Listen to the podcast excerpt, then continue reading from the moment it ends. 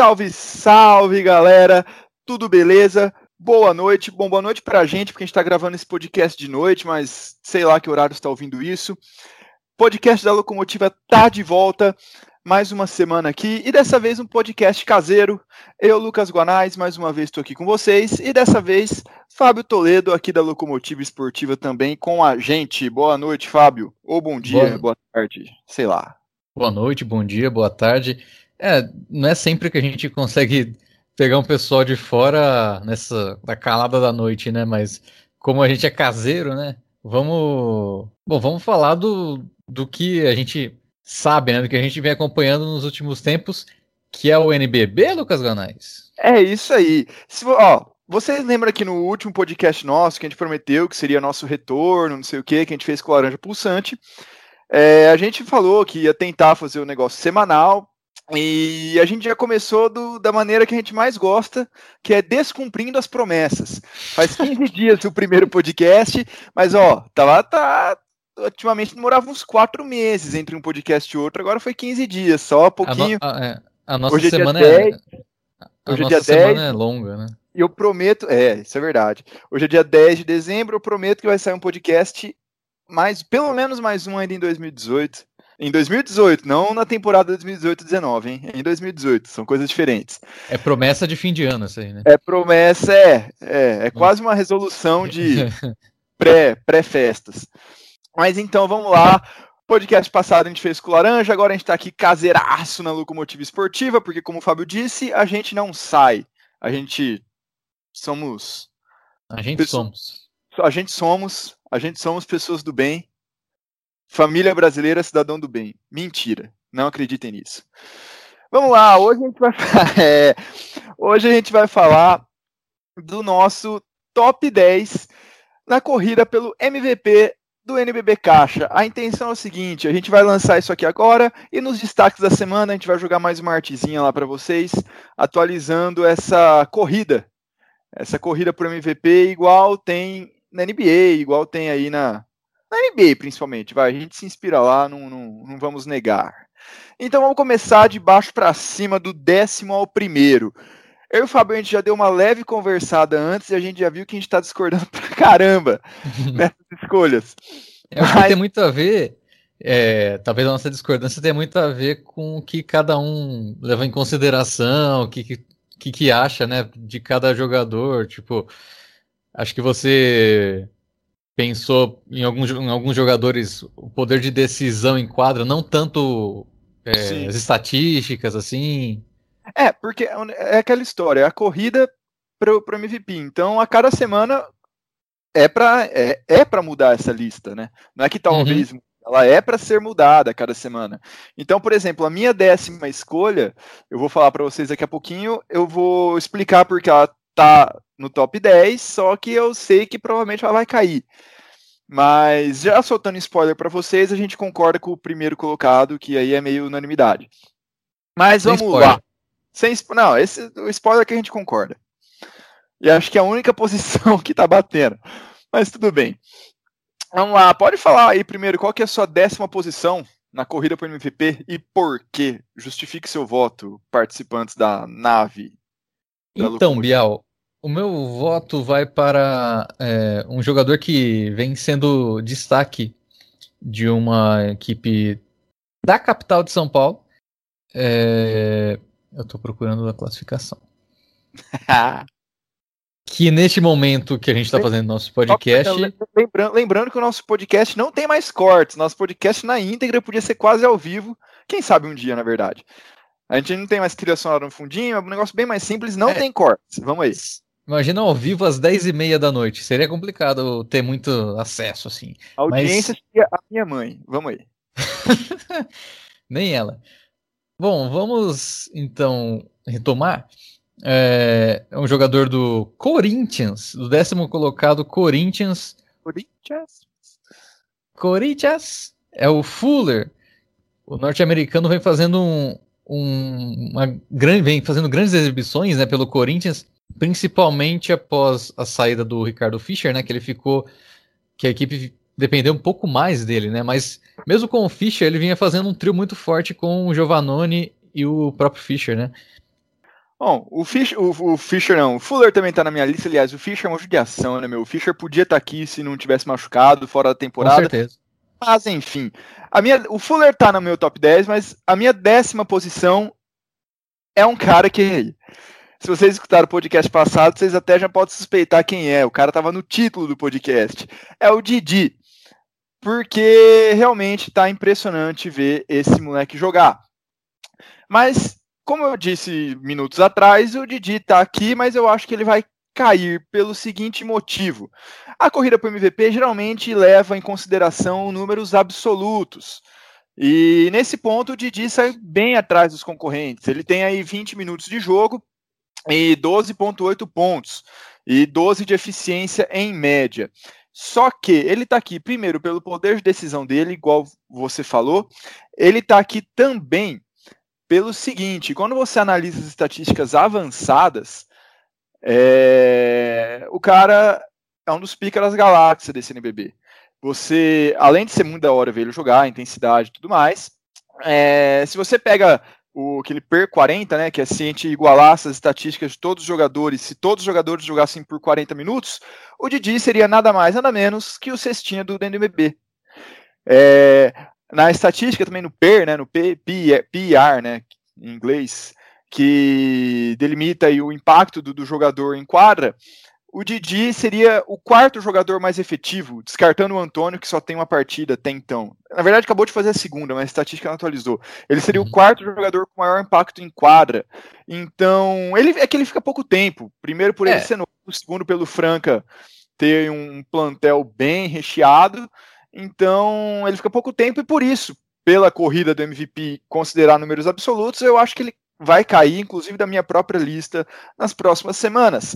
Mas, por enquanto ele está aqui, eu gostaria Sim, de deixar é. também honrosa, porque o primeiro turno nem acabou e eu ainda tenho essa liberdade. É que você falou do, do PER 40, né? Tá certo que é uma estatística interessante, né, de se observar, mas tem que levar em consideração também que o Didi ele vem do banco, ele, enfrenta, ele pode enfrentar um grupo, o adversário, com uma rotação reserva ou com um time mais cansado, né? Ele chega para decidir, mas ele chega com uma intensidade, né? De um. De um ele, ele, chega com uma intensidade de um titular vindo do banco, né? Ele chega com, com muita força é, nessa rotação. E não sei se ele, se ele atuasse tanto tempo assim, ele poderia ter esse número. É um, é um debate a se fazer, né, com relação a isso. Não, é claro, o, o PR40, o PR40, ele é, é uma estatística que, que não, não, como é que eu posso dizer? Não. Dificilmente ela. É uma estatística não oficial, né? Não, dificilmente ela se conf... Não, ela é de certa forma oficial. Ela pega, ela trabalha com os números, mas dificilmente ela se confirmaria se os jogadores realmente atuassem os 40 minutos, porque não leva em conta a, a, o próprio cansaço dos jogadores, né? A, o fato dele sair do banco, igual você falou. Mas mesmo assim. surpresa, né? Sim, mas mesmo assim eu acho que o Didi ainda é um dos destaques. Eu coloquei ele aqui por para ter o Didi, pelo menos numa, numa das, das corridas, pro, pro MVP dessa temporada. Mas Você beleza. É da turma do Didi, né? Eu sou da turma do Didi, no céu tempão. Nossa, isso foi muito ruim. Você é o, você é o, é o jacaré da turma do Didi? Ah, eu. Vamos deixar esse debate para lá. Vamos, vamos para nona posição, mas pelo amor de Deus, vamos para nona posição. Qual, quem que você colocou em nono aí?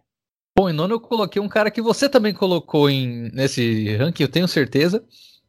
Porque é um cara que vem jogando muito bem na, na equipe, numa equipe que depende muito né, de, de atletas é, individuais, individual, individuais, né, individualmente eles. Que é o Gemerson, do Vasco da Gama. Muito baixo, muito baixo. É, você colocou mais para cima ele ainda. Mais pra cima, tá muito baixo. Ó, o Gemerson, vamos lá. É, 15.2 15 pontos, 8.3 rebotes, 2.2 assistências e 14.3 de eficiência. O Gemerson tem uma situação parecida com o Didi, eu já vou entregar o ouro no meu, o Gemerson está em quarto no meu, está no top 5. Mas o Gemerson vai cair pelo seguinte motivo. No é, meu já caiu. Né, você, você foi mais rápido. Não, mas o Gemerson vai cair pelo seguinte motivo: o Vasco pós-Holloway ele descobriu um Gemerson, né, que talvez seja aí ao lado do Douglas Kurtz o ou Kurtz, não sei como é que fala, o jogador que mais evoluiu nessa temporada, mas é, ele tá lá em cima no meu porque ao lado do Core, do Core, também não sei como é que fala o nome dele, é, ele é o principal nome do Vasco. O Duda Machado também tem um certo destaque, mas vem um pouco atrás nas estatísticas. E o Gemerson, além do poder de decisão das estatísticas volumosas, tanto em ponto quanto em rebotes, ele é o mais próximo de um duplo-duplo na estatística de média que a gente tem. Uhum. É, ele vai cair pelo fato de chegar lá no Vasco agora o Stocks e o Caio Torres. Então a tendência é essa importância do Gemerson ser um pouco diluída e esses números até caírem um pouquinho ao, no segundo turno aí. Mas vamos lá, o seu nono colocado é o Gemerson, o meu nono colocado é o Douglas Kurtz, do basquete cearense. E por que ele tá aqui? Eu sei que o Douglas é. também tá na sua, Fábio, mas e tá mais para cima, a gente inverteu. Uhum. É, o Douglas tem 15,2 pontos, 7,6 rebotes, 0,6 assistências e 17 de eficiência. A questão, o Douglas também evoluiu demais, está num, numa equipe que precisa tá precisando bastante dele, né? Que não está tão bem assim na fase de classificação, apesar de uma recente recuperação aí de várias vitórias consecutivas. Mas é, o Kurtz ele ele trabalha muito ali com o Bright e o Farakob, pick and roll. Ele é um pivô mais classicaço e talvez até por isso ele tenha ficado mais para baixo aqui. Ele não é um pivô que mexe muito com assistências, ele não é um pivô que chuta muito de três. Ele é aquele cincão mesmo. E é o pivô que eu gosto. Eu não acho. Então, mas eu, eu não sei é se ele dura. Não sei se dura muito tempo. Tomara que sim. Mas eu não sei se, se não vai ficar um pouco manjado. Porque é, ele surgiu foi, foi assim, foi assim com o Lucão no, no Brasília, por exemplo, né? Que ele foi muito bem, principalmente no primeiro turno, há duas temporadas atrás. É, teve que se reinventar depois disso, né? Mas eu, eu não sei se quanto tempo vai durar. Gosto, gosto dele, tá fazendo atuações muito legais, mas tá, tá em nono aqui na minha. Tá em nono na minha. É, você foi é, muito duro com o Douglas Kurtz, porque porque o Kurtz é a quinta maior eficiência do NBB até agora. Tem aí um, a média de pontos dele é praticamente parecida com a do Gemerson, que você tanto elogiou e colocou lá para cima na, na classificação. Mas eu acredito que o trabalho do Kurtz, principalmente em dois terços né, do, do NBB do, do basquete cearense, quando o, o, o Cobb não estava sendo tanto tão destaque, né? O trabalho do Kurtz foi muito importante, né? Naquele momento. Foi, foi realmente. Por exemplo, contra o Bauru, por exemplo, ele destruiu. Teve uma das melhores atuações do campeonato naquela vez. Mas eu acho que pelo fato do Gemerson, até por ser ala, tá? Eu não tô querendo comparar nesse Você tá ponto. tá querendo comparar nesse ponto, viu? Ah, vá, vá, vá. Não, são jogadores diferentes, exercem funções diferentes, mas eu acho que o Gemerson é um pouquinho mais participativo. E eu acho que ele tem um potencial aí para permanecer nessa lista e o Kurtz eu tenho minhas dúvidas. Mas é por isso que eu coloquei o Kurtz aqui, em nono. Bom, é, você falou do. Você chegou a falar que o, o Kurtz é um tipo de pivô, né? Que você é, colocaria, né, entre os, entre os melhores do, do NBB, né, o tipo dele de jogar, né, ser o cincão, mas se for ver o nosso primeiro colocado, ele é cincão e é um cara de um estilo de jogo parecido com o do Curtis ah, nessa... Você já entregou nesse... o ouro. Mas eu não falei o nome dele. Mas ele Vamos é dar sequência. O, mas ele é o cincão. Ele é, ele é o, o cincão. O Curtis é o também vem fazendo uma excelente campanha como cincão. Vem, vem, concordo. Concordo. Mas eu vocês vão entender por que essa diferença. É... Bom, vamos lá então. Sua oitava posição. Vamos parar de falar de pivô, vai. Vamos. Quer dizer, eu, eu não sei, né? Não, eu quero continuar posição? falando. Porque, porque a minha eu posição, o meu, o meu, oitavo não é pivô. E o meu oitavo, eu vou falar primeiro dessa vez. Meu oitavo já apareceu aqui na do Fábio. Meu oitavo é o Fuller. Ele tá em um, umas posições acima do Fábio. É... Do Fábio não, acima não, da classificação. É, sim, sim. Eu não tô na, eu não tô nesse ranking ainda não. Ainda, ainda, ainda. É. O que posição você jogaria, Fábio? Vixe, é que eu sou ruim, né? Então não, eu, não, tenho, eu, eu, não posso arremessar de longe, né? Eu só posso jogar baixo da cesta lá, que é mais fácil, né? Você brigar lá é mais fácil de, de conseguir alguma coisa. Cara, eu, eu, eu jogo, eu gosto bastante de jogar o NBA 2K, né? No, no, no videogame, e, e eu Na, sempre. Eu só jogo de pivô. Eu, não, eu sempre tive a, a, o hábito de. Daí não só no NBA, no FIFA também, quando eu crio o meu próprio jogador, de eu criar exatamente com as minhas medidas. E, e, é, é verdade. E só que no basquete isso é um problema, né? Que eu posso ser no máximo um shooting guard. Mas na vida real, eu sou péssimo. Eu jogo semanalmente, gostaria de jogar mais, mas estou jogando semanalmente, mas eu sou um 3D que não tem uma boa D e nem um bom tree. Eu sou aquele ala ali, eu sou aquele Guideodato que chuta bem de três, tem uma baita defesa, mas eu não chuto bem de três e não tenho uma baita defesa, mas eu tô ali. É nesse e nem, tem, e, nem, e nem tem o porte físico do Guideodato. Não, não tem, não tem, não tem. Eu tenho uma barriguinha aqui que tá bem saliente, inclusive. Mas o dia que as bolas caem, eu consigo, consigo brincar um pouquinho. O dia que elas não caem, que é quase toda vez, eu sou então um fardo. Brinca, né? Eu sou um fardo pro meu time. Mas vamos lá. Oitava posição, Fuller, você já foi falado dele, é, ele é o segundo em pontuação, salvo engano. Não, é o terceiro, porque o nosso primeiro colocado Sim. já passou. Ele é o terceiro em pontuação. É, mas é, ele mas... conseguiu manter, ele conseguiu manter o, o poder de decisão dele, até aumentou em relação ao que ele tinha no Paulistano. E eu gosto muito, me agrada. Apesar de que no Paulista, principalmente, era não, não, não o Fuller em si, mas o Corinthians era um pouco individualista demais e não, não trabalhava tanta bola. E quando começou a se acertar, ó a cagada, né? O Fischer machuca e tal, mas. É... Mas, eu, mas eu acho que agora vai dar uma, uma acertada com o Parodi. E eu acho que, que aí o Fuller também vai poder jogar no nível né, que, ele, que ele vinha jogando com o Fischer, por exemplo. É, o legal é que é o mesmo, é o mesmo perfil, né? O Paródia e o Fischer é o mesmo perfil, mais ou menos, de armador. Mas vamos lá, não vamos falar de jogador que não tá aqui. Qual que é a sua oitava posição? Ô, louco, Como você segrega as pessoas. É, a, minha oitava, a minha oitava posição é pivô, como eu gosto, né? É a minha posição predileta. Mas nesse caso é o ala pivô, Wesley do, do Minas, que vem fazendo. Acho que é mais um cara que vem vem para se candidatar também como. Eu não sei se um cara que, de, de desenvolvimento como o Curtis ou como o. Gemerson. De, é, como o Curtis e como o Gemerson, porque ele já vinha fazendo boas temporadas pelo Minas, mas eu acredito que o desempenho dele nessa temporada vem sendo muito bom pelo Minas, né? Principalmente porque o Minas contratou três americanos, mas o Wesley está sendo, é, até o momento, né, o grande nome do, do time do Minas. Sim, é verdade. Eu, eu, eu gosto muito do Wesley. Isso não é, não é segredo para ninguém. Eu já devo ter falado isso, não sei se no podcast passado ou se nos outros podcasts que a gente fez.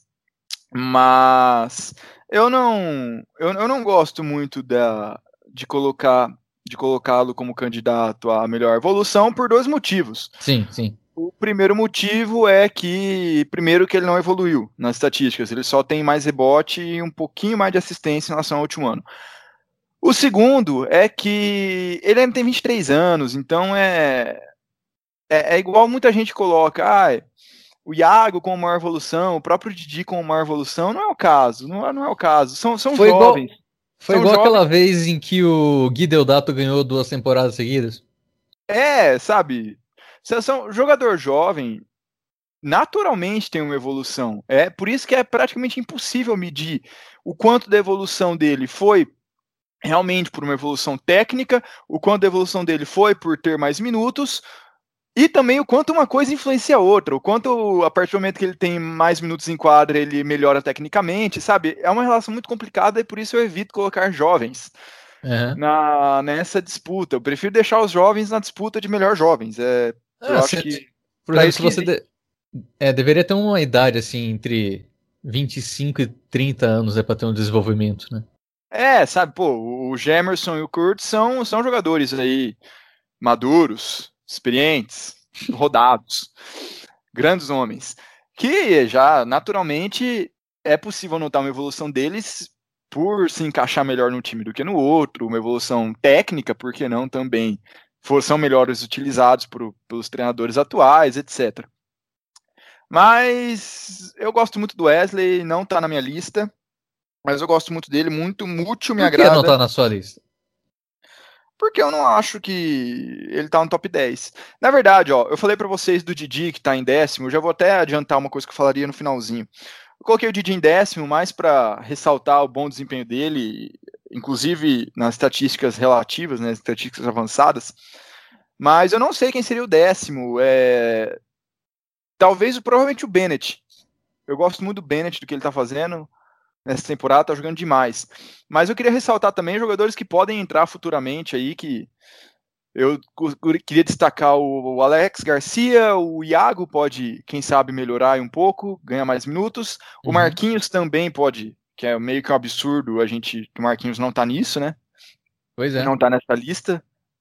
E por que não, já entrando no hype um pouco, o Starks do Joinville. A gente tá gravando agora na segunda-feira, ele acabou de fazer um jogaço, foi bem também na estreia.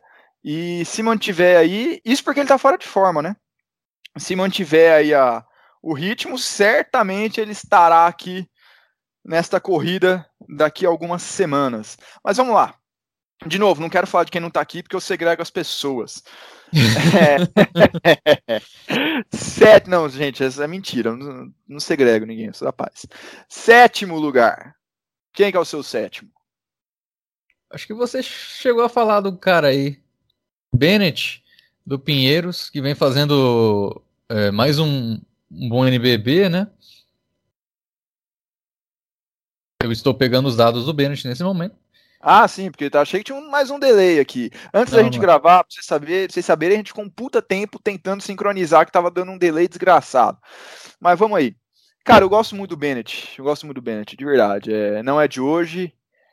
E. Desde, desde o América de Rio Preto eu gosto do Bennett. Desde o América de Rio Preto.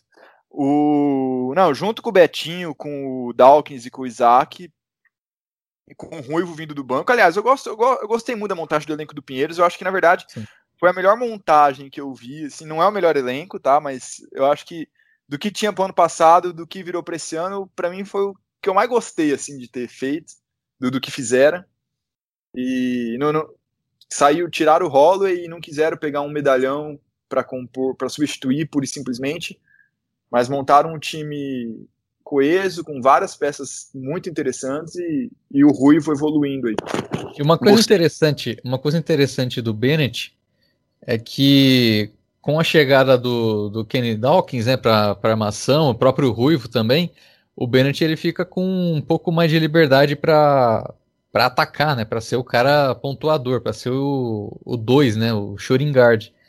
E ele vem fazendo isso muito bem, né? Vem fazendo é, bons jogos, fazendo mais de 15 pontos por jogo, né? Já são Sim. quantos jogos assim? 2, 3, 4, 5, 6, 7, 8 jogos com mais de, de 15 pontos em 11 partidas disputadas. Então, Sim. é um cara que vem fazendo muitos pontos. Assim. E sem deixar de ser aquele carregador de piano, né? Que sempre foi. Sim. Aquele cara que é mais discreto, querendo ou não, e, e mas que se olha no final das contas é um cara importantíssimo para o time. É, em conversas com o Betinho, ele coloca o Bennett até mais para cima nessa lista aí. Eu não tenho um top 10 do Betinho. Inclusive, quem sabe um dia um podcast com ele. Pois é. Cara, é, é ué, vamos, vamos, vamos trabalhar nisso daí.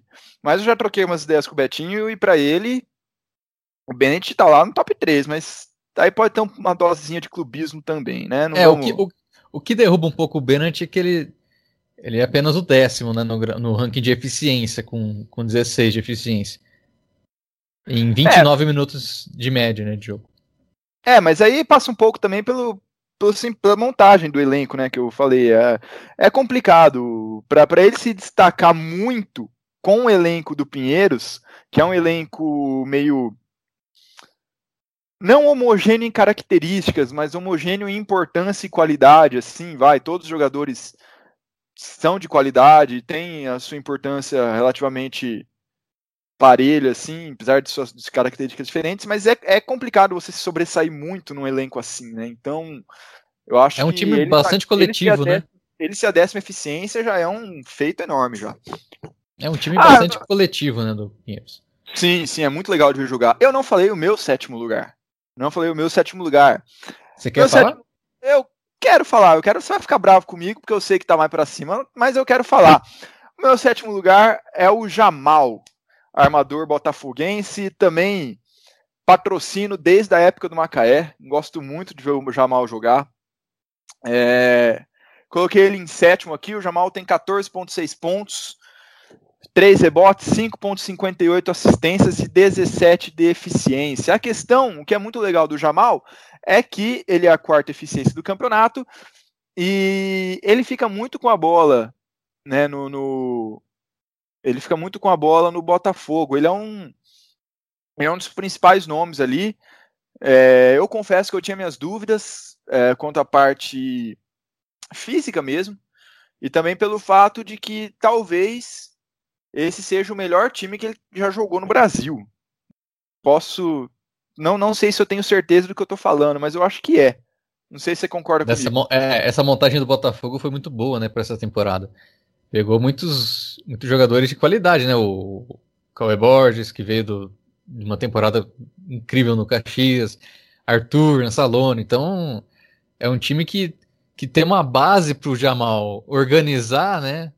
Que é muito boa. Apesar de ter perdido o, o Coelho, né? No, no início do, do NBB. E o Murilo recentemente, né?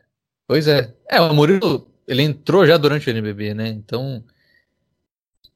Né foi isso, né? É, ele... Foi, foi. Então não teve, não teve tanto tempo assim para se sentir a falta dele, assim. Mas com certeza, não, não, né? Tendo não, ou não o cara ali é importante. É, com certeza. Nesse ponto eu concordo. Mas perdeu, né? O uhum. Botafogo tenta montar um time e cai nas lesões, né? Podia chamar Clube Bauru de Regatas, quase. Mas, enfim. o... Então, o Jamal eu coloquei em sétimo. É, é muito. Fazendo o paralelo que eu falei do Bennett, é legal o fato dele conseguir se destacar num elenco mais qualificado, porque ele era meio. Não, não desmerecendo o Macaé e o São José, principalmente o São José, que era um pouco melhor que o Macaé, o último time aí que ele jogou antes do Botafogo, mas. E o próprio Botafogo também em Liga Ouro, em outra, na temporada passada do NBB. Mas o. O Jamal conseguiu manter um grande destaque com um elenco mais qualificado. Isso mostra, prova a qualidade dele. É, eu tinha eu um pouco mais. Eu tinha um pouco minhas dúvidas também quanto à parte física. Ele já tem um pouco mais de idade aí, sofreu com lesões num passado não tão distante. Mas tá aqui na minha sétima posição, tá confortável ali para mim. É. Você falou que ele ainda consegue é, se sobressair, ou ir bem, né? Com, com um time com vários atletas é, de qualidade, né? Eu diria mais, eu diria que o Jamal é o principal destaque, né? Desse time do Botafogo, individualmente falando. Tanto é que ele tá mais para cima da minha lista. Aí eu posso falar mais depois. É, os números mostram isso. Então tá bom, eu deixo para você. Vamos. Antes do top 5 aqui, vai. Sexto colocado. Quem é o seu? Justamente um botafoguense, Ansalone. Rapaz! Que... Ele gosta de pivô. Ele gosta. Rapaz, o Fábio gosta de pivô. É classicaço. Eu adoro pivô. Era de ouro. Né? Cresceu vendo NBA é, na Band. É, é, vendo Shaquille O'Neal. Desde o Bill Russell. Até, até pra cá eu sou fã de, Rapaz, de pivô. Que idade, meu querido. eu vejo DVDs. Ah, bom. VHS. Tá bom, tá certo. Não, mas cresceu ali, pô, década de 90, Shaq, Karl Malone, Olajuwon, o cara cresceu, cresceu vendo a era de ouro dos pivôs e agora a gente tem a era de ouro dos armadores que só chuta de três. Não, mentira. mas, mas é. é. legal, é legal. Não, não fa fazendo um parênteses rapidíssimo, eu falei isso brincando porque eu não concordo com isso, tá? Enfim, eu só falei pela piada. Vai, falei, continua. tá, que fique bem claro. Que fique bem claro. Bom, é, o Ansalone ele fez um, ele tem fazendo, vem fazendo, opa. Bom, o Ansalone vem fazendo uma boa temporada pelo Botafogo, né? Sendo esse cara de garrafão, né, no, no, no clube da Estrela Solitária. E é muito importante o trabalho dele lá dentro, tanto para Jamal como para Cauê, até mesmo para Arthur, que pode jogar de, de três, né? Caso o Moji, o Moji não esteja em quadra, né? Então, o trabalho dele no Garrafão vem sendo muito importante para o Botafogo, que briga ali. Chegou a brigar para entrar no G4, agora caiu um pouquinho, mas o trabalho do Nassalone no Garrafão vem sendo muito importante por conta disso. Ele já tem aí. Ele teve três jogos com mais de 10 rebotes pegos. Já é um cara que pelo menos cinco rebotes ele já garante. E se tratando de, de pivô cincão, que é o que eu gosto, é um, é um cara muito importante, né, com relação a, a esses quesitos, né? É, sem falar, sem falar que é o dono da sexta melhor eficiência do, do NBB até o momento. Ele tá na sua sexta posição, mas ah, olha só, fazendo uma relação. Mas ó, é, ele não tá na minha lista, tá? Depois no final a gente passa, a gente repassa a lista dos dois para vocês verem é, qual vocês preferem também.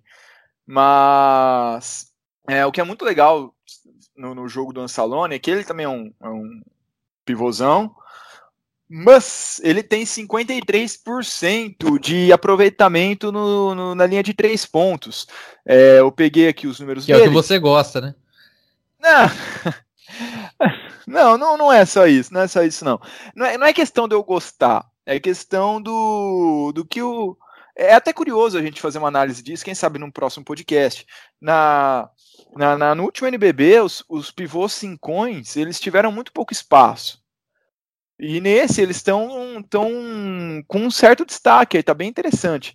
Mas voltando para o Ansalone, ó, ele tem 53,6% de aproveitamento de bola de 3, que é um aproveitamento gigantesco.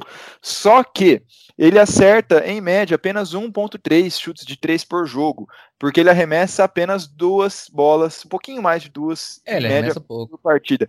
Então, é, é até curioso. Eu confesso que eu não assisti tantos jogos do Botafogo quanto eu gostaria, para analisar mais profundamente aí o porquê que com um aproveitamento desse ele chuta pouco. É, se for comparar com outros pivôs que também chutam, é, um número de 2.3 é um número bem baixo. Ó. Pegando aqui, por exemplo, as estatísticas do Bauru, que tem pivôs que, que chutam de 3, todos os pivôs, menos o Marcão, chutam de 3.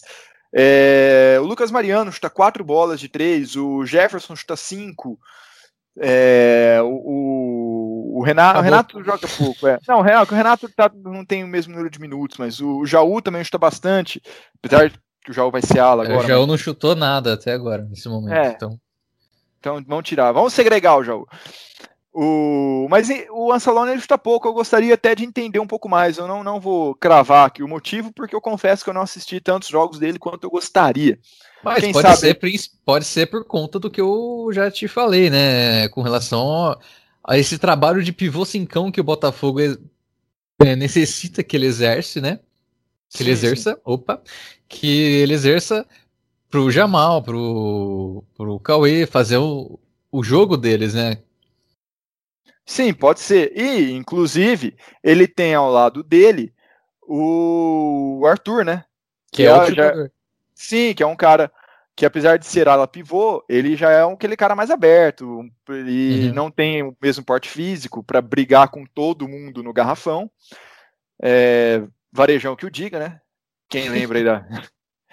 Mas vamos lá, mas o Arthur chuta quatro, já chuta as quatro bolas, tem um aproveitamento bom também, de 41%, que é o suficiente para não ser necessária a presença do Ansalone constantemente na linha de três pontos. Realmente pode ser pode ser essa explicação. Você assistiu mais jogos que dele que eu sei. É, então também não vou não discutirei este quesito. É, o meu sexto lugar, eu não falei ainda, né? Creio que não. Não, peraí. Falou o nome aí. É o Jamal, né? É o Jamal. então falou. Quem que você já falou? Vamos repassar que eu já perdi a conta. Ó. Eu já falei de D. Kurtz Fuller. Não, rapaz. Você pulou. Eu pulei um, eu pulei um, puta merda. Olha só o palavrão agora que eu falei aqui. Caralho. Cara, que bem, velho, eu até esqueci, eu cortei. Não, e, e o pior é que ele sumiu da minha lista. ele sumiu da minha lista. Cara, olha só, era o Bennett. Ah, que legal. Fazendo justiça ao Bennett, já falamos muito dele, ele tá na minha lista sim. Ele seria o meu sétimo e o Jamal o meu sexto. Eu cortei o Bennett por algum motivo aqui, ele saiu do meu da minha planilha. Ele foi meu sétimo. Ele é meu sétimo também. Olha só, temos um match. Temos um match, ô louco. E o Jamal é meu sexto, cara. Então é isso aí. É isso aí. Desculpa aí. Caramba, viu? No final Nossa. das contas a gente repassa tudo e vai ficar bem claro. Bom, Se eu tivesse ouvindo esse podcast, eu desligaria agora. Não, tenho certeza que não. Tenho certeza que não. é... Bom, mas independente da nossa lista não bater sempre, são jogadores que não, não estariam no top 10, mas estariam no top 15, sei lá. É... Estão na briga ali, estão sendo destaque pelas suas equipes. Então, vamos inverter agora. Você que vai chamar o top 5 e eu vou responder. Conferir também ninguém, né? Olha, então. Começando a abrir, abrindo meu top 5, mais um pivô. eu também, o meu também é pivô nessa. Né? Mas é um que gente, você já falou, né? Que você já tinha comentado, você colocou na sua lista o Douglas Kurtz, ou Kurtz, que vem fazendo, na minha opinião, um que eu já falei, inclusive, vem fazendo uma excelente temporada pelo basquete cearense. Inclusive aí já tem quatro duplos duplos na temporada. Vem sendo o cara do basquete cearense há mais tempo. Né? Agora tem aí o, o Farad Cobb chamando a responsa também em outros jogos, mas o desempenho do Kurtz é, é mais. É, como é que fala? Efetivo, né? Mais. É, mais efetivo, né? O, é o cara que joga. que mantém um nível, né? Todos os jogos. É o Sim. líder de double doubles, né? Na, na é, temporada. E, e, é o jogador mais regular, né? Porque tem que ver se o Kobe continuar. Se, o, se o Kobe fará a diferença no segundo turno. Vixe, quem, pegou, quem, quem, quem, pegou esse trocadilho aí, tirando o Lucas Souto do Ultras Arena aí, quem pegou esse trocadilho pode avisar. E se quiser que eu pare, eu paro também. Mas é. O que é, ó. Vamos lá, o Douglas, ele tem simplesmente, ele tá fazendo as melhores médias da sua carreira no NBB, as suas melhores médias na história do NBB, em pontos, em rebotes e em assistências também. Em tocos, olha só, veja só, em tocos também. É, ele tem, vamos fazer comparação com a temporada passada, que ele estava no Vitória, no universo Vitória. Ele tinha 19 minutos de média, agora ele tem 29, então aumentou 10 minutos dele em quadra. Muito por causa disso é pela lesão do Fioroto que também, basquete uhum. cearense, é outro que já começou com problemas de lesões, o Fioroto, o Burassini, que ainda não estreou, e o Fioroto... O Burassini estreou contra o Vasco já, não estreou? Estreou contra o Vasco, então, estou atrasado. É... O Fioroto, ele recuperou da lesão que ele tinha, que eu não lembro exatamente qual era, e ele machucou de novo em seguida, então Douglas aí ganhou mais espaço, e aproveitou muito bem. Então vamos lá. Ano passado ele tinha, temporada passada ele tinha 8.7 pontos de média, agora ele tem 15.3. De 5.1 rebotes ele foi para 7.8. Então realmente dá para ver aí que ele está aproveitando muito bem esses minutos em quadra e Falei bosta, falei bosta. Por que falou bosta? Paulinho não estreou não. Ah! É outro Paulo. Tá é o, é o Paulo, ah, tá é o Paulo Lourenço. Ah, rapaz. É o Paulo Lourenço. O cara é do Pro do mesmo site que você. A gente tem o mesmo objetivo, ele tá querendo. Ah, rapaz. Isso não vai ficar assim. Mas, enfim. É... A gente já falou bastante do Douglas. O meu, abrindo o meu top 5, temos Jefferson William. Ala pivô aí, só pivô do Bauru Basquete, fica a seu critério. Se você não gosta muito de posições, mas sim de funções, assim como basquetebol moderno. É, o Jefferson tem 16,3 pontos, 16 pontos de média, 6,5 rebotes, 2,6 assistências e 16 de eficiência. O Jefferson, ele, como bem lembrado pelo jornalista Lucas Rocha, ele é literalmente o termômetro bauruense nessa temporada, nesse NBB. Ainda mais sem o Alex Garcia, que só jogou na última partida. Só jogou uma partida até então. O Bauru sem o Jefferson jogou quatro partidas sem o Jefferson e perdeu as quatro. Com o Jefferson, jogou oito partidas e tem 50% de aproveitamento, ganhou quatro, perdeu quatro. É, mas é impressionante a diferença de, é, de, de, de, atuação do Jefferson nas vitórias e nas derrotas, mostrando bem como ele é um termômetro do time e uhum. também de como, quando ele é bem marcado, o Bauru tem muitas dificuldades.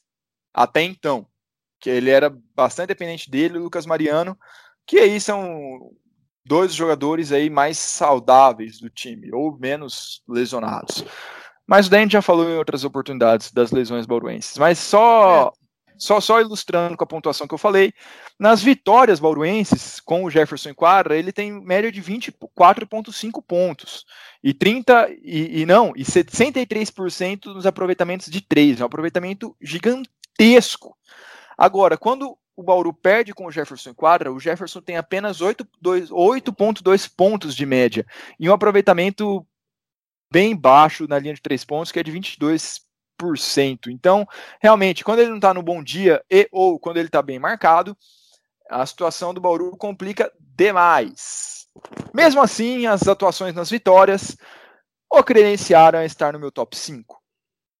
É, eu acho que eu não coloquei o Jefferson no top 10. Eu até poderia colocar, eu até poderia colocar, mas realmente esse fato dele dele ser dele ser o termômetro da equipe, dele jogar bem é, ou do time ganhar quando ele joga bem ou do time perder quando ele vai mal, que geralmente acontece, é, mostra um pouco do, de como ele ele tá tendo altos e baixos, né? Porque o Bauru é o penúltimo colocado.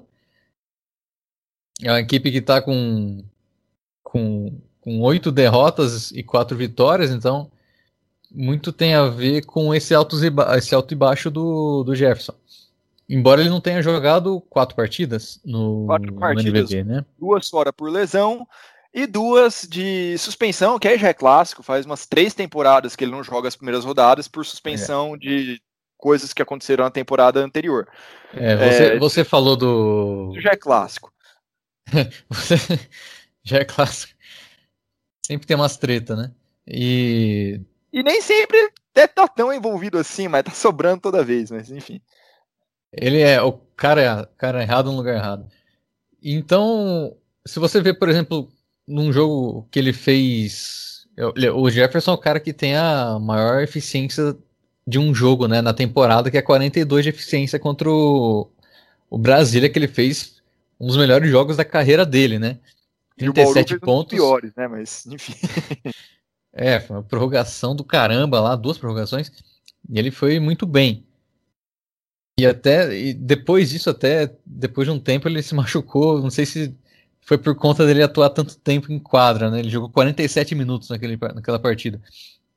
E, e antes dois, disso. Dois dias depois ele estava em Fortaleza jogando contra o Cearense também. Enfim.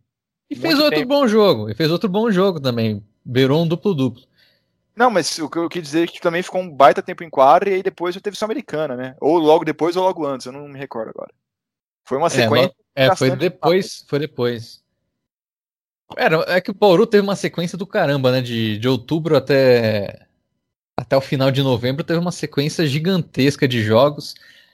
Você começa lá do, do, do jogo contra o Pinheiros no NBB, no, na estreia do NBB até o final ali contra o contra o, Instituto, não, contra o Flamengo, né, na, no último jogo da Liga Sul-Americana foram muitos jogos.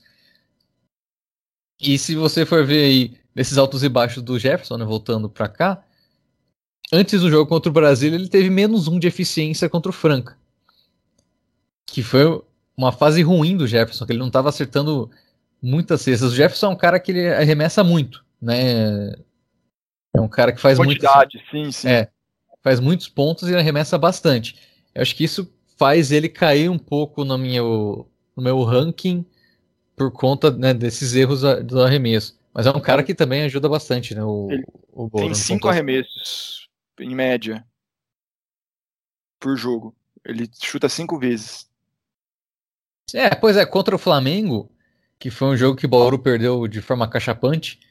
É, ele só fez nove pontos. Ele, ele, tentou nove bolas de três, só fez três. De dois pontos ele errou, zero de quatro.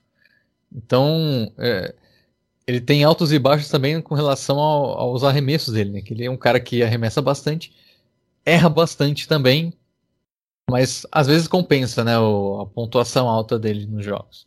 Sim, ó, ele é o décimo segundo, peguei as estatísticas aqui, ele é o décimo segundo jogador que mais arrisca para três pontos no NBB, com um asterisco aí, porque os dois primeiros... Tem menos jogos. Não, não, não. O, é em média? É em média, é em média.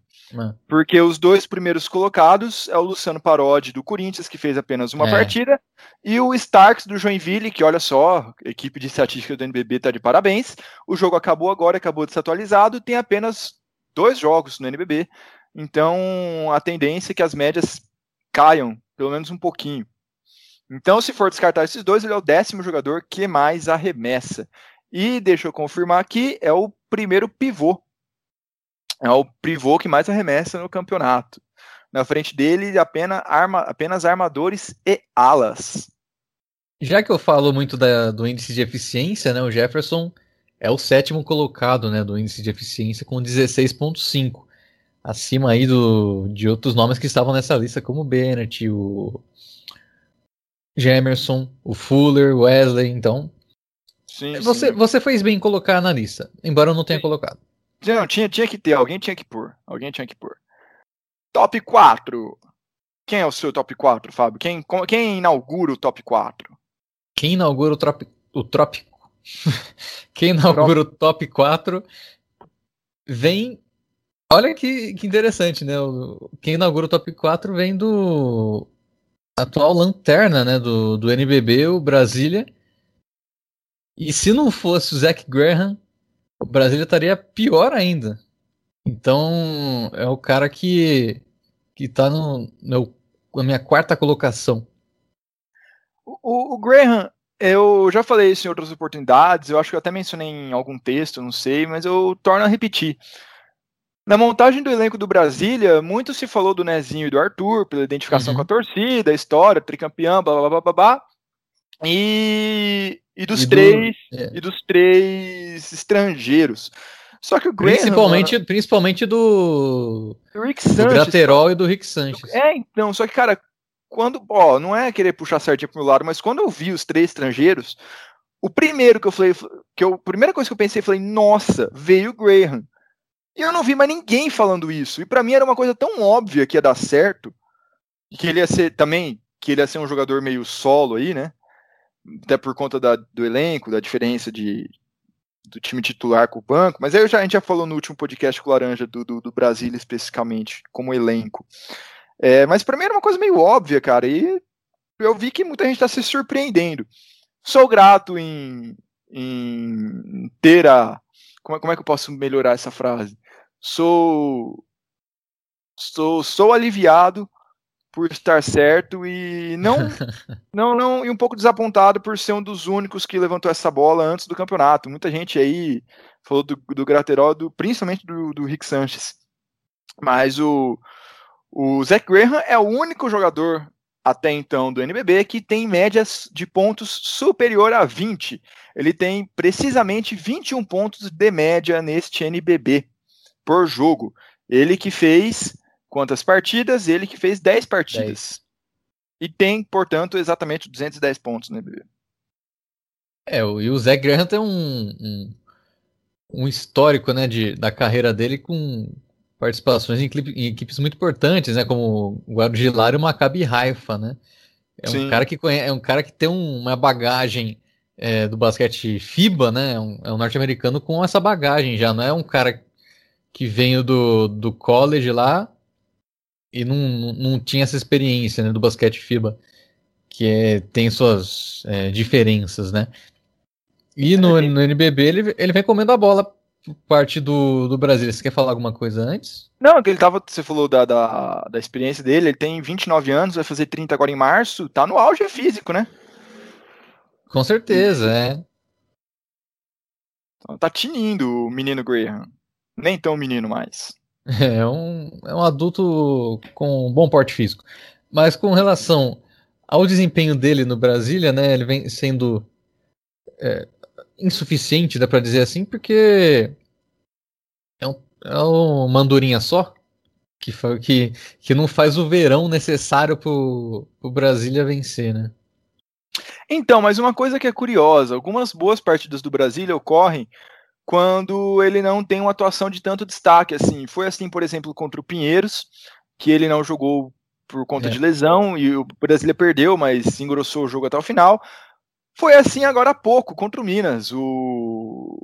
E aí, dando, dando os devidos créditos, Nezinho, Arthur e Graterol resolveram o jogo do Brasília contra o Minas. E o Graham foi bem, bem discreto nessa última partida. É, o discreto dele é 12 pontos, né? Ah, discreto para quem tem 21 de média, pô. Sim.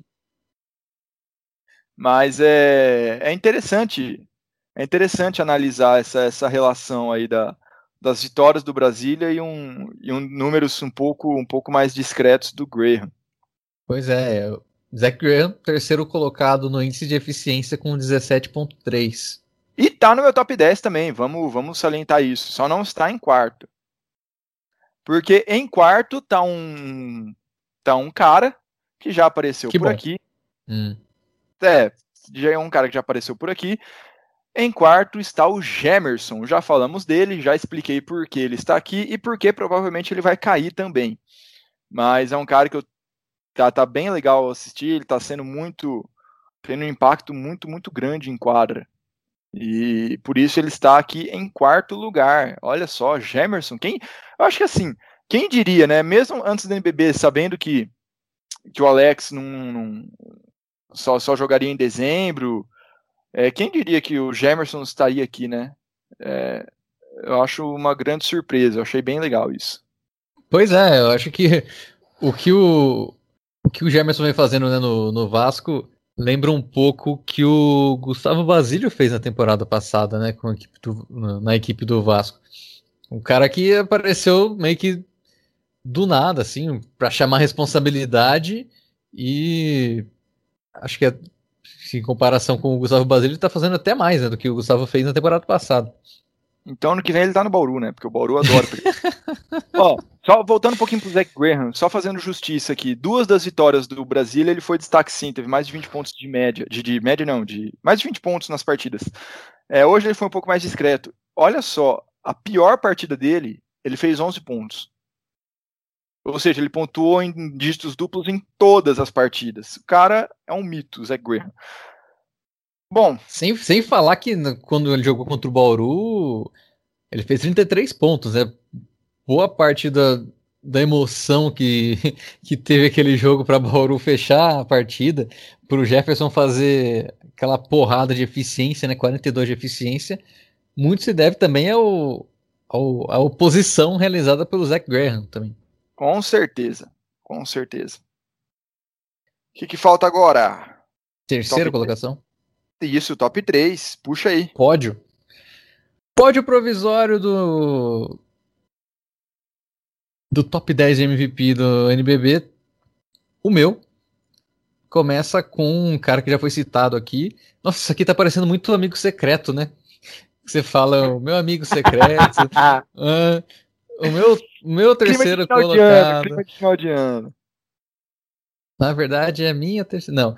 É o meu terceiro colocado é o armador do Botafogo, Jamal Smith, que eu já citei várias, vários momentos. Vários momentos, não. Citei quando foi citado pelo Lucas Guanais.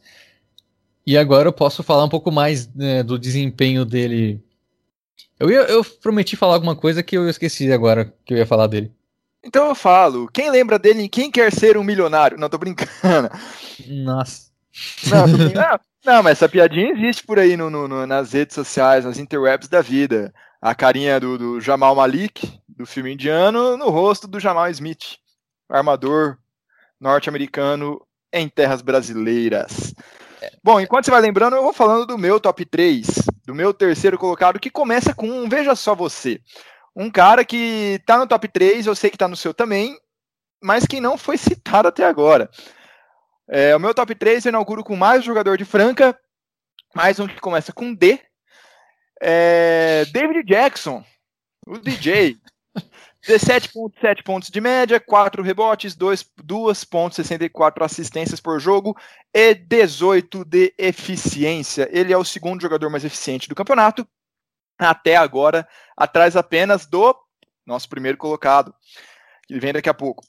É, bom, o David Jackson, eu vou falar em tentar falar em 10 segundos tudo que eu já falei em matérias, em textos passados. Franca montou um elenco sem o seu principal jogador, que por acaso ele chegou no meio da temporada porque ele estava livre no mercado. Encaixou muito bem e hoje é o principal nome do time, um dos principais nomes do NBB, e está aí inaugurando meu top 3. David Jackson já foi MVP do campeonato, já foi melhor estrangeiro, foi o jogador mais eficiente da última temporada e está figurando aqui em destaque de novo pelo quarto time diferente que ele está tendo destaque, cara. Ele foi bem no Flamengo, foi bem no Limeira, foi bem no Vasco, é que o Vasco não foi bem com ele, né? E tá indo agora também no Franca. E o que me chama atenção, né? Se você for ver, não só no David Jackson, mas em outros, né? Desse ranking e dos outros destaques né, do basquete brasileiro, é a idade né, dos atletas. O David Jackson já tá com seus 36 anos, né? Se eu não me engano, se eu não tiver feito errado a conta. Ele já tá com seus 36 anos já é chegando aí na apontando para a reta final da carreira e vem sendo o, destaque do, do, time que é o, o, o principal, né, da, da, até agora do NBB, né, vem sendo o líder do NBB, o time do César Franca. Eu acho que o, o eu coloquei o David Jackson não, ele coloquei ele na segunda colocação, já que já puxando, tem mais três nomes, né? Tem mais três nomes e um um a gente não pode Na falar verdade, ainda. Um nome, né? Porque o meu top 2 já foi falado já, mas tudo bem. mas o desempenho do David Jackson no Franca vem sendo decisivo, principalmente na arrancada do Franca até, até assumir a primeira colocação, tirando o, o Flamengo de lá. Porque ele, no jogo chave, né, se pode dizer assim, contra o Flamengo, ele fez 22 pontos. 23 de eficiência, né? Um cara que em grandes jogos vem aparecendo muito bem. Que. Opa, isso nem tão bem. Só contra o Flamengo ele foi bem. Mas é um cara que no decorrer do NBB até o momento vem sendo. É, vem tendo uma média muito alta, né? E é um baita nome também para a Liga das Américas. Só saindo um pouquinho. Essa semana tem o segundo jogo da final, o segundo terceiro, na verdade. O Franca pode ser campeão. Tomara que seja. Sempre bom ter um time brasileiro aí na, nas cabeças. É... E que daria também ao Franca a chance de disputar a Liga das Américas. Mas voltando para o NBB. É... Meu, o cara ele está se mantendo num nível altíssimo. Ele é a segunda melhor temporada dele, dele, em média de pontos, atrás apenas da primeira temporada dele por Limeira, quando ele teve incríveis 20.6, que acho que foi quando ele foi MVP, se eu não me engano. Foi Posso em 2013 e 14, acho que foi isso mesmo. Foi isso aí, foi isso aí, foi quando ele foi MVP. E ele, ele, mas ele tá melhor do que nas últimas dele, tá melhor do que pelo Vasco, tá melhor do que na segunda temporada dele com o Limeira. É, vale lembrar, ele tem também um, ele é completo, né, cara? Ele é rápido, ele tem técnica, ele defende bem, ele chuta de três, ele infiltra, tem um lance livre mais que confiável. É, é, tanto é, não à toa, não à toa, ele apareceu, para quem lembra e viu a nossa série antes do NBB, ele apareceu no top 10 da história dos melhores jogadores do NBB. Então, mesmo com apenas cinco, cinco temporadas até então, né? Essa é a sexta temporada dele no Brasil. E. Aliás, daquela lista lá do top 10 da história, quem que tá aqui que a gente colocou? Ele, o Jefferson e só, né? Só ele e o Jefferson. Olha só, vejam só vocês. Mas. Voltando pra. É, não, é isso aí, é ele e o Jefferson. Voltando pra. É, porque o resto era, era Larry, Alex, Marquinhos, Olivinha, Giovanoni. Marcelinho, Murilo. Marcelinho e Murilo, é. Acabou. Chamel, fechou. Olivinha. E nenhum deles tá.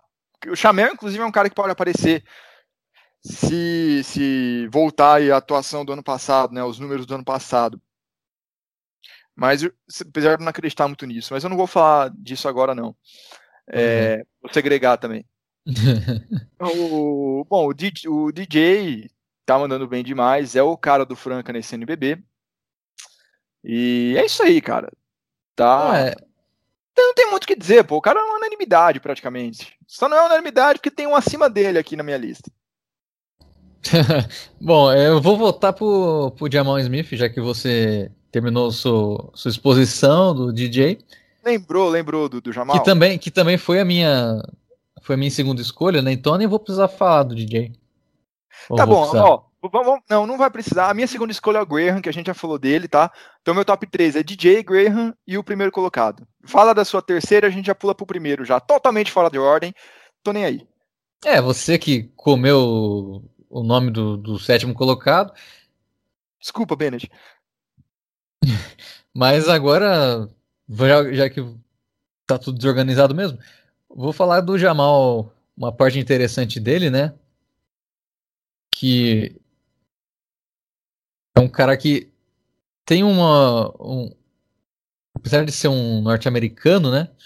Que muitas vezes isso vem vem colo colocam isso como o cara individualista, né? O, o, trabalho individual dele pode atrapalhar alguma coisa assim. Ele vem tendo um, o, o trabalho de organizar o jogo, um trabalho de coletividade dos atletas que vem sendo muito importante, principalmente para o sucesso do Botafogo. Né? Ele teve dois, dois duplos duplos na, na temporada até o momento, seguidos, né? Contra a Paulistana e contra Mogi ou seja, dois adversários é, diretos, né? Uma, uma, briga pelo G4 na época, né? O Botafogo brigada, brigava, em que ele teve é, dígitos duplos em pontos e assistências, né? Um cara que trabalha para o time em conjunto para o trabalho coletivo do Botafogo. Tanto é que o Ansalone tá no, no top 10, tá no meu top 10, né? No seu não tá. É, mas é a prova que, o, que ele tem quem, quem o alimente, né? Vamos, vamos dizer assim. Que é, que é o Jamal. É esse cara, ele é um armador. É até complicado você falar que o cara é pass, é pass first, né? Que ele prefere o, o primeiro passe quando ele tem é, ele não é, ele não, de média. Ele, ele não é o é, pass é first, mas ele.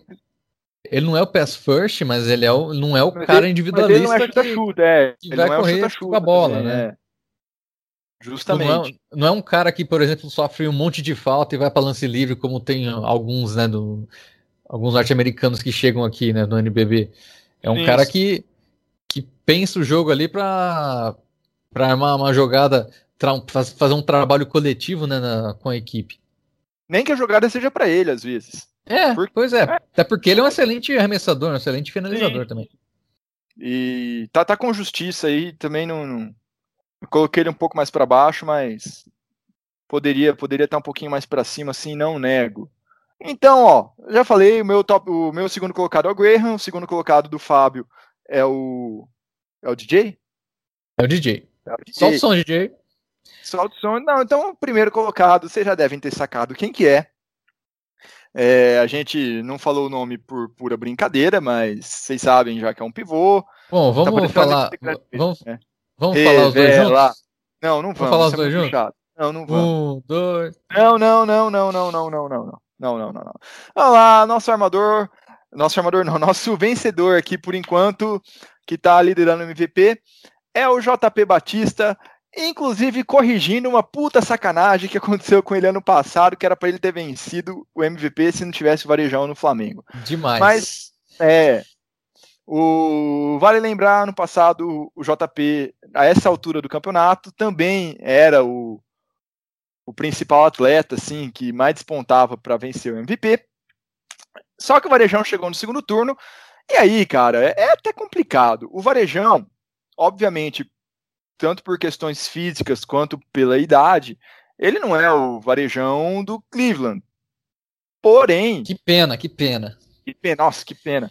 Mas, porém, ob obviamente, o Varejão chega para ser titular. Por mais que seja o JP Batista e que seja ele esteja, é. tivesse, tivesse no MVP, não, mas o Varejão tinha que ser titular, tinha que ser pelo menos testado ali como titular.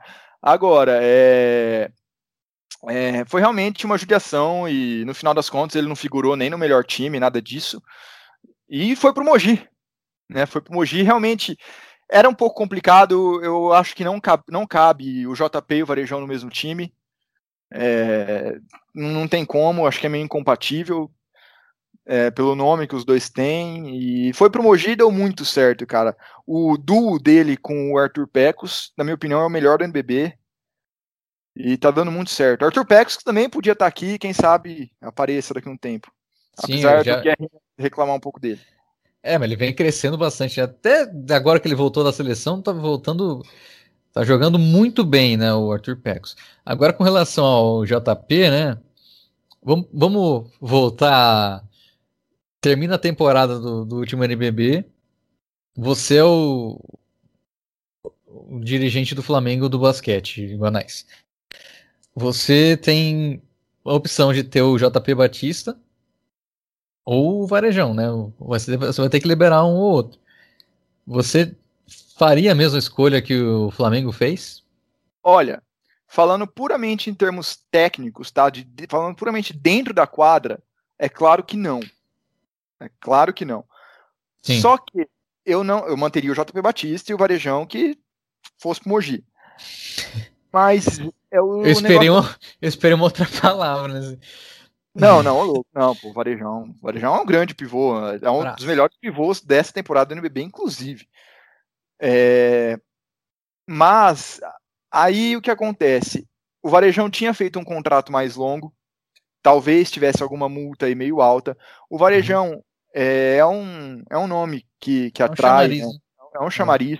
Eu não sei, eu de, aí eu desconheço, tá? É puro desconhecimento é, se tem algum número interessante em venda de camisas, alguma coisa assim relacionado diretamente à presença do Varejão no Flamengo, aí eu já não sei. Então eu, eu digo apenas pelo que foi apresentado dentro da quadra, por mais que. Na temporada passada, né? Não mais, nessa temporada. Por mais que fosse sacanagem avaliar o Varejão num elenco com um comando desgastado do, do José Neto, que já estava lá há muitos anos, com um Flamengo que já estava montado quando o Varejão chegou, que ele chegou, não chegou em, em 100% da condição física, chegou no meio do campeonato, tem tudo isso, sim, ele merecia ser avaliado numa temporada inteira, né, fazendo a pré-temporada com o time, igual está acontecendo agora, mas mesmo assim eu, eu manteria o JP, pelo que foi apresentado dentro de quadra.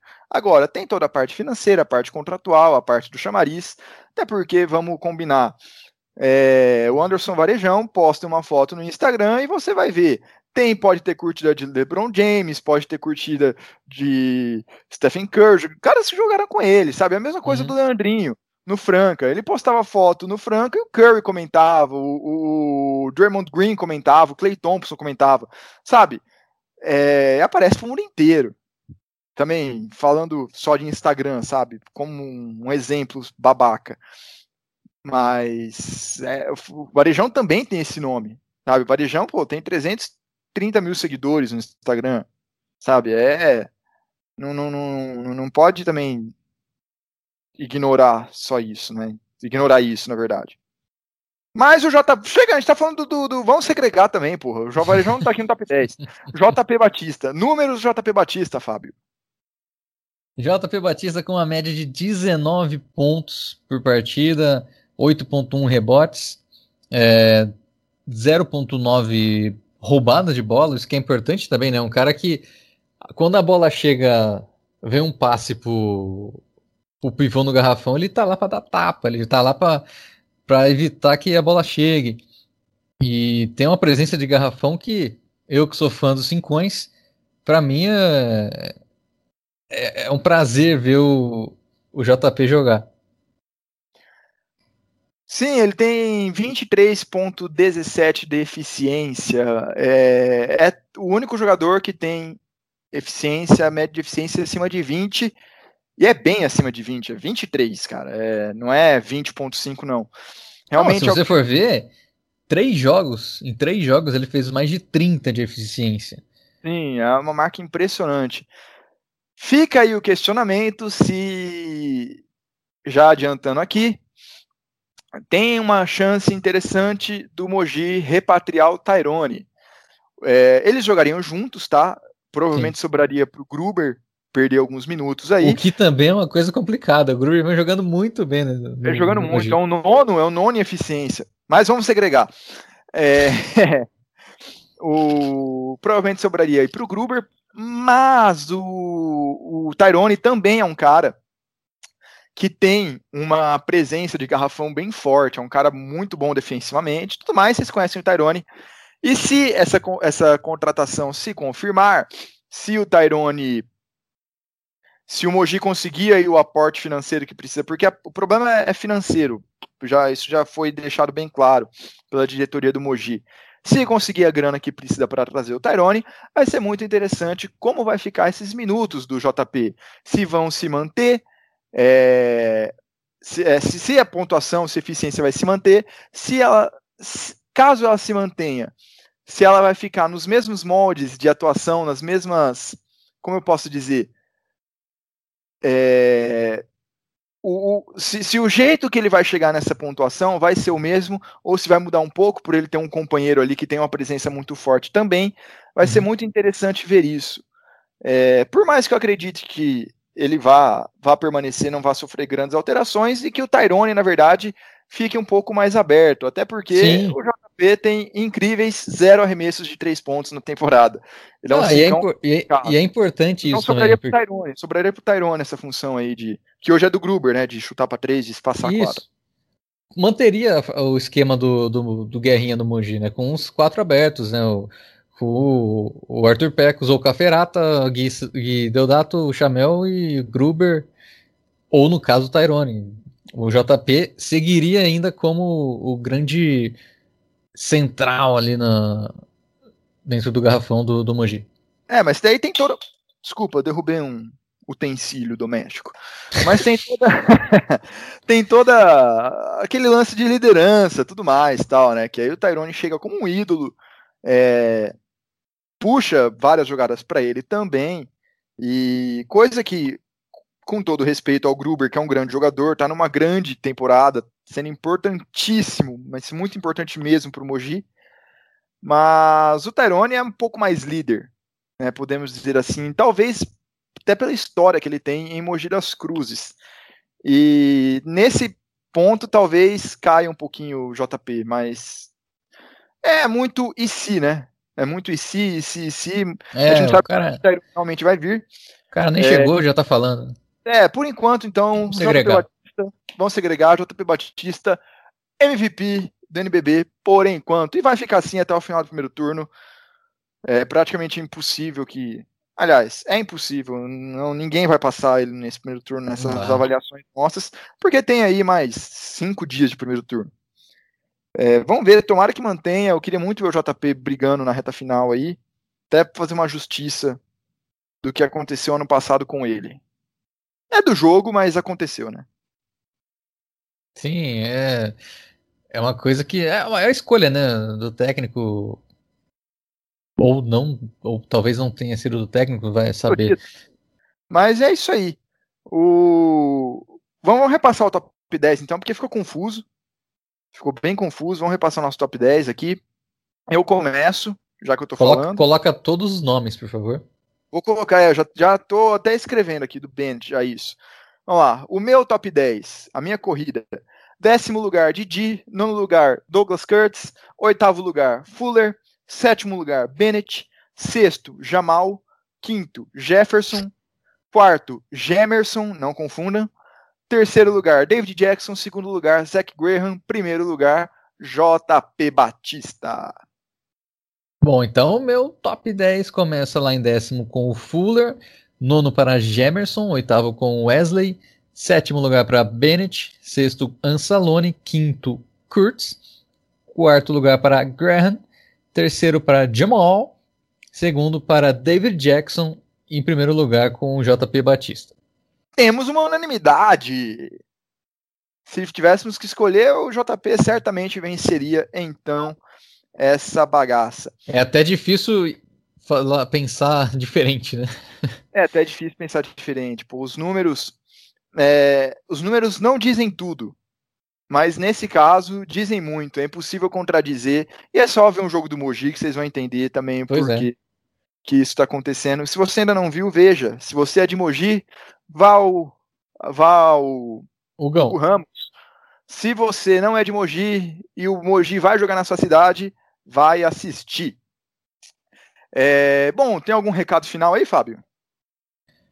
Uh, gostaria de falar do, de alguns nomes, algumas ressalvas, né, que a gente, como é um top 10, tem alguns nomes que não ficaram nessa lista, que você segregou durante toda esse, todo esse podcast, mas eu gostaria de chamar a atenção aí do, do meu ranking, que eu não coloquei, tem o, o Jefferson e o Lucão do Bauru, vem fazendo grandes desempenhos. Do Jefferson já citado, o Lucão também é um cara que quase todos os jogos faz muito, vai muito bem. Um, um cara que é sempre subvalorizado né, no basquete nacional, que é o Douglas Nunes do São José, que vem, vem tendo boas exibições também pela Águia do Vale. O, o Douglas Nunes ele tá, ele tem uma, uma eficiência bem alta. Ele, ele, quanto que ele tem de eficiência? 16,18, é o oitavo com uma, é o oitavo, sim, é, é um nome também bem, bem, podia ser considerado. Léo Mendel é um jogador também aí que que uhum. tá que tá bem na, na temporada. O, o Lucas, o Lucas Dias, Dias. Tá bem. O Kobe, ó, o Faracob, se ele mantiver, ele vai aparecer na próxima ou na, na outra. É, ele não apareceu no meu porque ele começou muito, meio mal. Eu até achei que as boas atuações ficariam na Liga Ouro, mas ele resolveu jogar bola. E se continuar nessa média, filho, vai aparecer aqui em posições altas logo mais. Uhum. Bom, só falo de novo aí do, do, do Alex, que pode vir aparecer, do Iago, que pode também, caso melhore, o Starks também, se, se mantiver as, as atuações dessas duas primeiras partidas, vai figurar com certeza aqui. Marquinhos e Chamel, que dispensam apresentações e sempre podem, podem aparecer por aqui. Mas o, o, Chamel... Stark, o Starks não estava no. tava preso no universo lá? É, então, cara, se, se a NASA ou Elon Musk pegar o cara, né? Quem sabe? É. Ó, você brincou comigo do Jamal. Você deu uma risada e falou que foi pífio. E você me faz essa piadinha agora. É, piada geek. Isso, tá certo, é. Tá certo. Meirelles geek. Bom, aí já é, é política. Não vamos falar de política aqui. Não vamos falar de política aqui. Ah, vamos sim. É... não, decide não, mas, o que você quer não, falar. tipo de trem de política, só vocês todos viram, a gente vai ressaltar aqui. O Couros vai voltar à presidência da Liga Nacional e vai ter aí o desafio de manter o crescimento, né, que ele mesmo fez parte no, no início da, da, da, criação da liga. Ele nunca se afastou, mas depois tiveram outros presidentes e ele vai voltar agora a partir do próximo mandato. Ele vai ter aí a missão de continuar com o crescimento, que manter o NBB em níveis multiplataformas e expandir na medida do possível. Quem sabe o que ele pode fazer para melhorar a visibilidade do NBB, parte técnica, talvez, e também costurar um relacionamento aí bom com a CBB, porque a gente nunca sabe o que pode acontecer ali. É, vai, dar tempo, vai ter um campeonato nacional, que teoricamente vai substituir a Liga Ouro, então seria um campeonato a menos para a Liga Nacional. Vamos ver aí o que, que vai acontecer nos próximos anos. Boa sorte ao Couros. Quem sabe aí a gente consegue se falar um dia. É, nos, próximos, nos próximos meses. Pretendo, quem sabe, uma entrevista com o novo presidente da Liga. Também sucesso ao Rossi, que está deixando o comando aí, que fez um, um bom trabalho. É, e que que está se afastando da presidência, não decidiu não, não, não tentar a reeleição. Essa é a política que eu vou falar só. Ah, bom. Já tava com medo aqui. Não, não. Tava pegando meu WhatsApp aqui para ver o que, que ia estar. Quais memes vou colocar? Quais fake news irei espalhar hoje? Não, mas mentira, é isso aí. Você tem algum recado final aí, além das ressalvas do top 10 que a gente segregou? Olha, não, viu? No mais, um grande abraço a todos. Espero estar de volta no próximo podcast. Eu tenho uma ressalva aqui.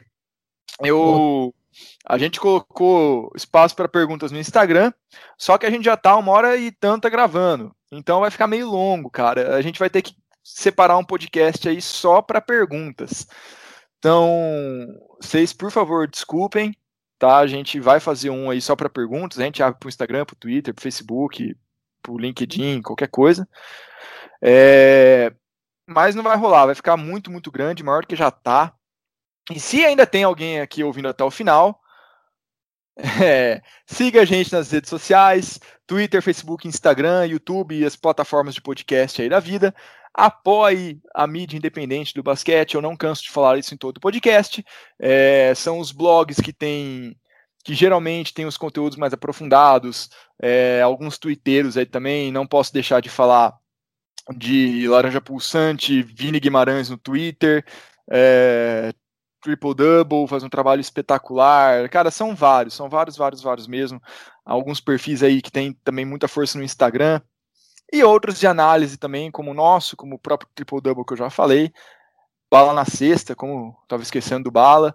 É, cara, aproveita que o basquete está crescendo, vá ao ginásio, apoie a mídia independente. E até o próximo podcast. Espero que daqui não a 15 dias, mas se for daqui a 15 dias, estaremos aí Daqui 15 dias não, né? Porque exatamente daqui 15 dias é o Natal. Mas... Pô, vamos fazer um podcast natalino, então. Não, podemos, não, a gente pode soltar no Natal, mas, pô, eu vou estar tá me empanturrando de estrogonofe. Não vai rolar fazer podcast. Mas é isso aí, galera. Agradeço ao Fábio. A gente vai continuar nos podcasts aqui. E é isso aí. Aquele abraço. Valeu. Tchau.